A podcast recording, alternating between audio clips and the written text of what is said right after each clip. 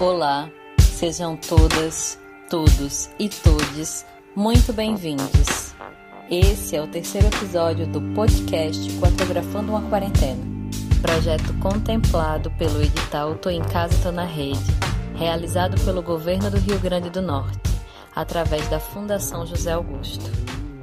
Quem fala é Nara Martins e eu estarei aqui com vocês para compartilhar algumas cartografias, ou seja, Palavras mapeadas sobre alguns temas que me atravessam. Temas presentes explícita ou implicitamente em palavras não tão literais, mas literadas, ditas aqui de outras formas, da forma como eu consigo me comunicar, na verdade. São textos escritos ou revisitados ao longo de uma longa quarentena. O título do episódio de hoje do nosso podcast é Casa. Peço apenas que abra sua escuta e a sua mente aqui e faça companhia a essa voz.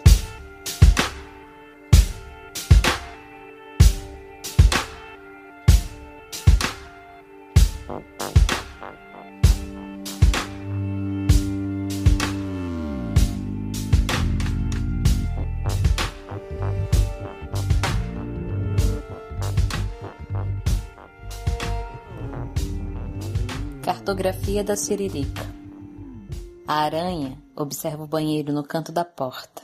A aranha se vê encolhida, esguia e torta, de escanteio. Ela é dona daquele espaço, sempre no canto, nunca no meio. Ela não pode ser pisada. Esquizo aranha, bebe água amarela da privada. Esquizo dança feliz de barriga alimentada pelos ouriçados. Ela se lambuza, enfia as patas na boca, tira a blusa esguio de aranha engolidora de moscas. Desfila na pia, no chuveiro. Ela é a Miss Latrina. A aranha outra, intrusa, que chega sem bater na porta, arruma o território. Deita no chão, parece morta. Bicha silenciosa. Estende suas pernas, afia a navalha de seus dedos e abre, abre caminho entre os pelos. E de repente, no rompante, ela se mexe, dança, compõe gemidos na batida esquiso da bifunk e siririca o seu desconcerto. Ela goza, goza sem cerimônias. Boneca de voodoo, pandemônia, que no gozo se vê de canto, observada. Percebe a perspectiva, de baixo para cima. Decanto o momento, o silêncio e em seguida o espanto da outra aranha, que nunca ouviu ninguém gemer tanto.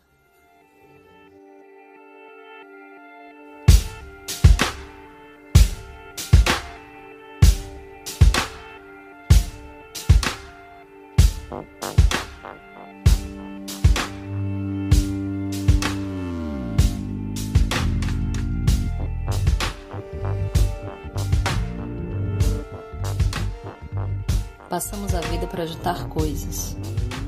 Trabalhamos para juntar tralhas.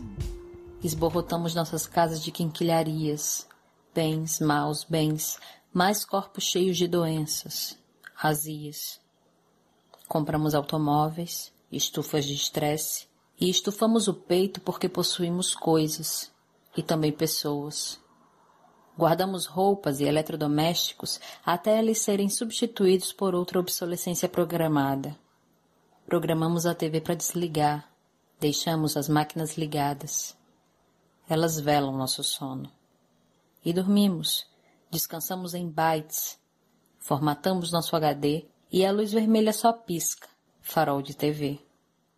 A Nelina, a anti-heroína dessa história que aqui conto, não se conformava com isso com a importância das coisas.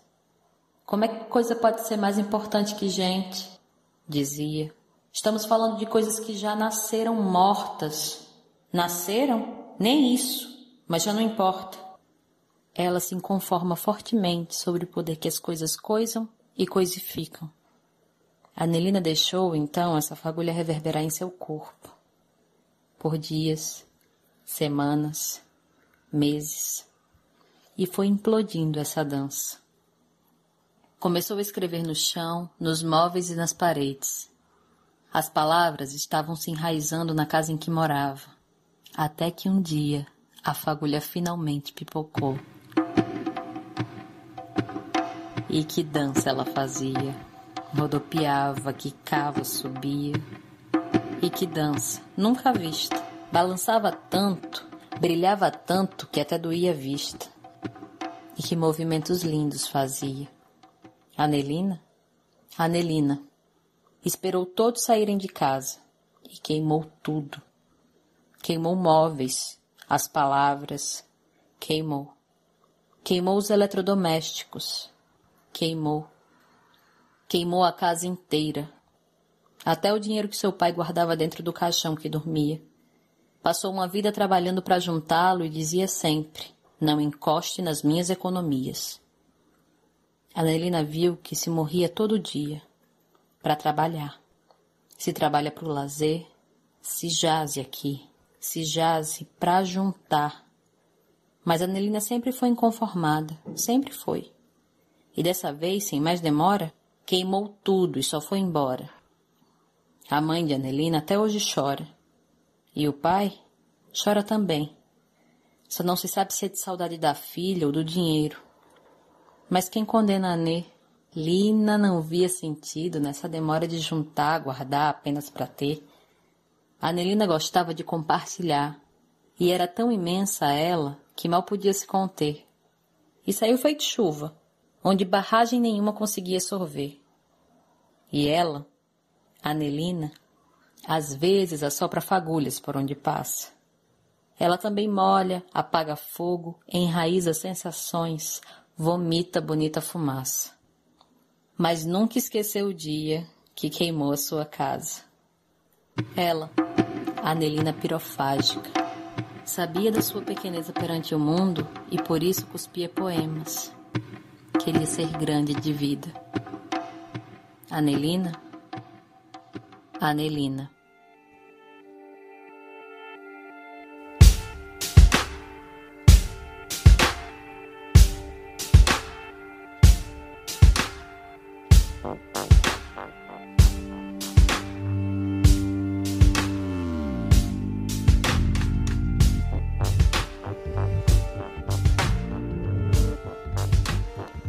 Vejo a alquimia acontecendo no céu. A lua fina, céu laranja, azul, verde planta, em tons de pastel. Vejo a minha insônia refletida no céu. Céu claro, calmo, e o sono batendo na porta da testa, os olhos quase cerrando na madeireira da cabeça. Estou tonta. Sou animal, bicho estranho, com meus olhos pequenos com tons de castanho Ultimamente só sei escrever sobre saudade, e isso me aborrece. Ultimamente só tenho andado latente, trincando os dentes de dor e de frio. Ultimamente sinto falta de calores quentes. A solidão tem me visitado. Então, lânguida, nem bateu na porta. Entrou pelas frestas e hoje faz festa no meu corpo arredio. Vejo mais tons de azul no céu Vejo tons de castanho também na minha pele. Vejo pelos, arestas, buracos, defeitos. Vejo escamas. Sou peixe? Sou brecha? Sou feixe? Alvo na testa? Quero não. Vejo e não me sinto bem. Alto. Lá no automático a estima anda acinzentada. Ausente, esqueço de mim. Ando fazendo crueza. Ai de mim, cruel comigo mesma ando fazendo aborrecimentos. Daí que aquelas cores todas me colocaram em outro estado, o de agradecimento. Ai de mim, aborrecida, às vezes grata. Osai balançou afirmativa, falou para eu não me preocupar. Alquimia bateu na porta e miando pede uma resposta. Não abro. Eu tô introspectiva, não quero visitas. Alquimia não gosta de negativas. Alquimia bateu mais uma vez na porta. Abri então, e ela me olhou bem no fundo dos feixes. Saíam luzes, lágrimas e faíscas. eu vi a alquimia. Era uma bola laranja queimando na água.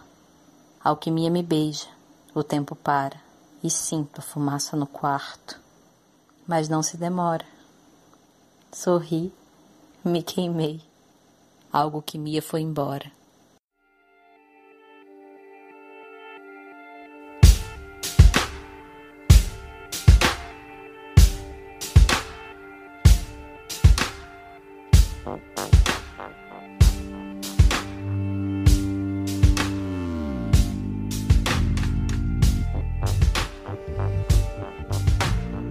Cartografia de uma casa pau a pique. Não consigo me concentrar. Não consigo revisar as palavras da cabeça. Não consigo escrever. A luz está acesa. A torneira ligada. Água por todo o quarto. Me sinto travada. Por quê? Me toquei que não me toco. Me toquei então que costumo escrever sobre mim. Aqui. Eis aí a dificuldade em me permitir. Porque é sobre mim.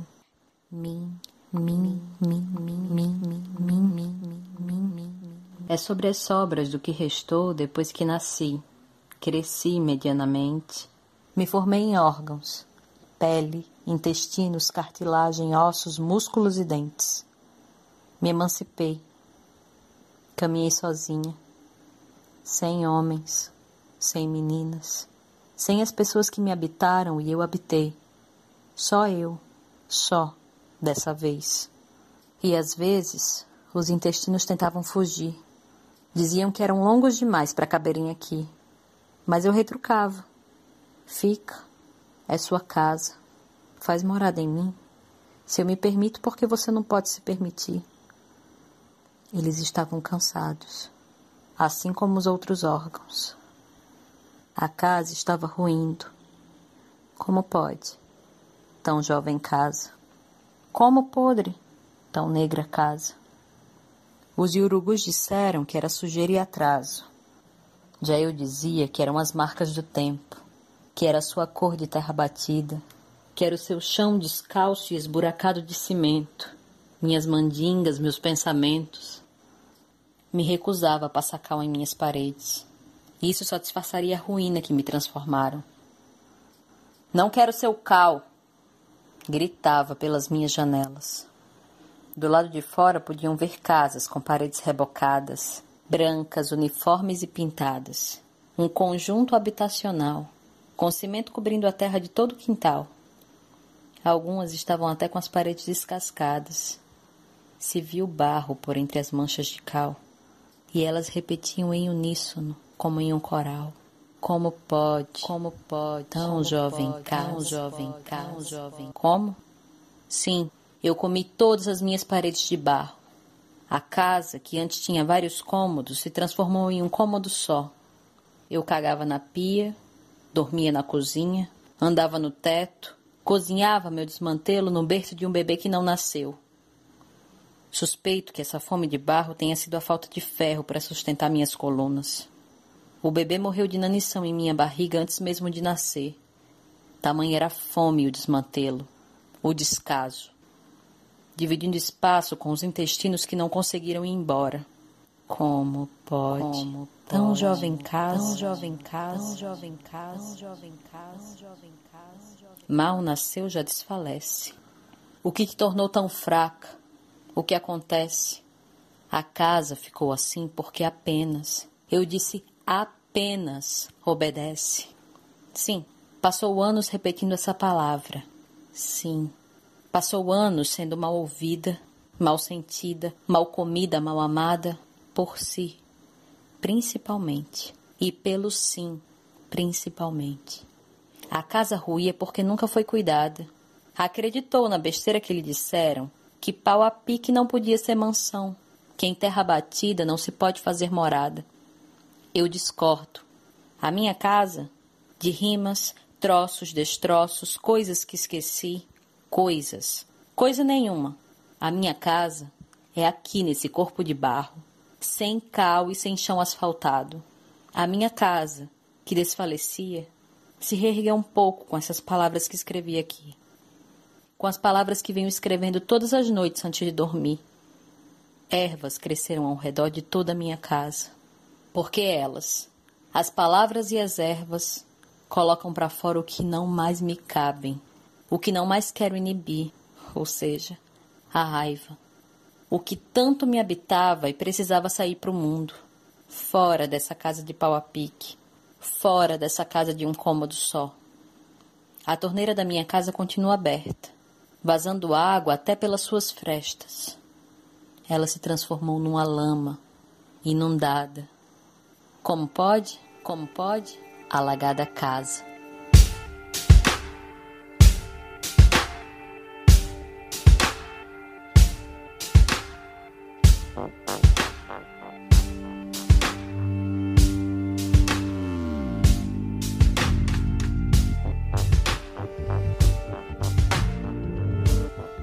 Cartografia da fuga. Ando fugindo. De quem? De mim. De quem? Juro. De mim. Ando subindo. Para onde? Ando apenas. Vago, vaga. Ando contente. Ando calada. Encruada.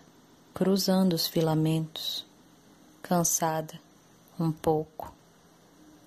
Ando Percebo que dessa vez a fuga é diferente. É lenta. Sem pressa para se resolver. Fugir é bom. De quê? Do silêncio omisso, da inadequação, do analfabetismo, da histeria que me vestem, da cor que querem me despir. Mas só de ruim me fundo mais com ela, porque fundir é bom. Com o quê? Com os líquidos do meu corpo, as minhas águas, Saliva, sangue, mijo, coriza, suor, gozo. Os líquidos me colocam em estado de escorrimento, de fluidez, transmutação. Me transformam num líquido diferente a depender da situação. Ontem, por exemplo, fundi com a minha coriza. Ela conversou comigo, é bem de brisa. A brisa bate e ela escorre. Pingou do meu nariz e cascateou no meu rosto. Ela me lembrou que nem todo líquido sai sem esforço. Densa, mesmo caída, me fez lembrar que a descida também é partida. Parte de mim se desapegando de mim, apego saindo, cura fluindo do que me passa, do que me atravessa, do que me fode, do que tropeça na minha frente. E dessa vez eu escolho apenas não rir. Eu ajudo a me levantar, meu corpo se curando de mim, meu corpo segurando em mim. Segura então o corpo, mas sem apego, disse ela, se olhando no espelho.